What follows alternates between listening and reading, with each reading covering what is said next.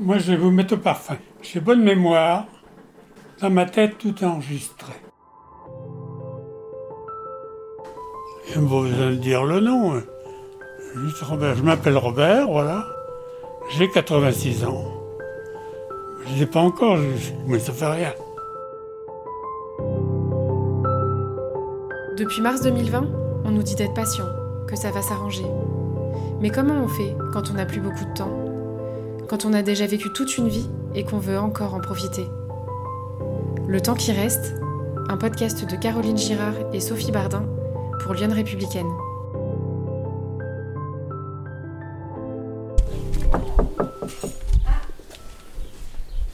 Bonjour Excusez-moi, un petit peu en retard. Oh, c'est pas grave. Bonjour. Je t'ai, papy.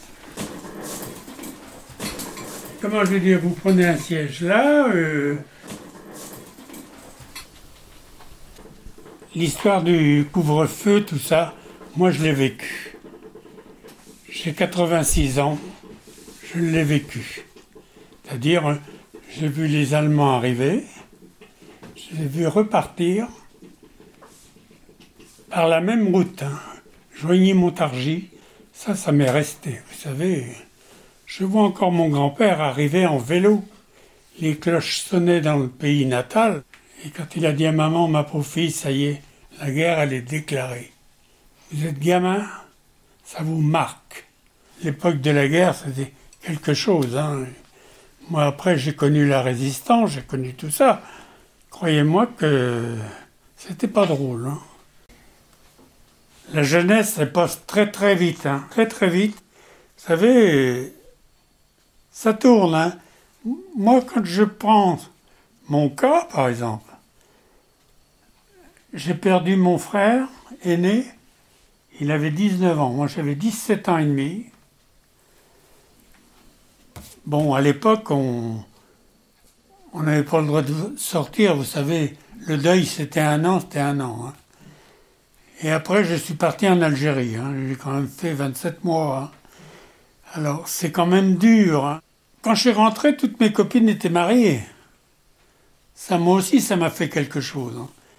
Puis il y en a que j'aimais bien.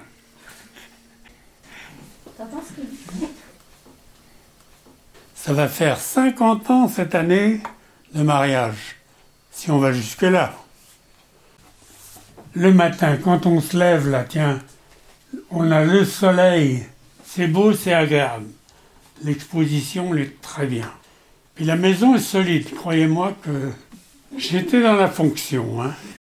Je ne peux pas m'en empêcher. Je rêve encore du travail. J'en ai fait 35 ans, alors c'est beau quand même, hein? 35 ans.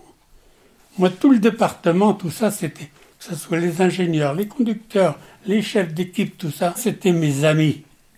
Tout le suivi des chaussées, j'étais dans mon élément. J'ai eu un bon chef et j'étais passionné par ce travail et je connais le département comme ma poche, comme ma poche. J'ai aussi des problèmes. hein. C'est les hanches, c'est tout ça. et- enfin, les genoux, je veux dire. hein, mais je peux même pas aller voir le chirurgien à cause du Covid, tout ça. Je fais attention. Je ne fréquente pas tous ces endroits-là. J'évite. J'ai arrêté de conduire aussi parce que bon, je peux pas marcher. C'est ça qui, me bloque, qui me bloque. Été comme avant, croyez-moi que il y a longtemps que j'arrête au jardin. Là, d'un seul coup, ça. Ah non, je fatigue. Je... Les années sont là. Hein, c'est, Mon garçon disait toujours Faites attention, faites attention. faites attention. Lui nous prévenait. Hein. Fallait bien se laver les mains, fallait tout. Ah, mais c'est. Mais il disait tout, hein, la, la poignée de la porte, tout ça. C'était quand même impressionnant. Moi, je. Bon, c'est pas la peste, mais j'ai toujours peur ça vous tombe dessus? Même entre voisins, hein, le, jour qu'il y a eu le confinement, tout ça, il y a eu une coupure. Il y a eu une coupure. Il n'y a plus de contact. C'est fini. C'est fini. Ici, euh, bon, on voit personne, tout le monde est masqué, les gens se méfient, prennent des précautions. Enfin, j'espère que ça va se calmer, mais Peut-être pas encore au bout de nos peines, hein. C'était Le temps qui reste avec Robert Gauthier. Un podcast de Lyon Républicaine.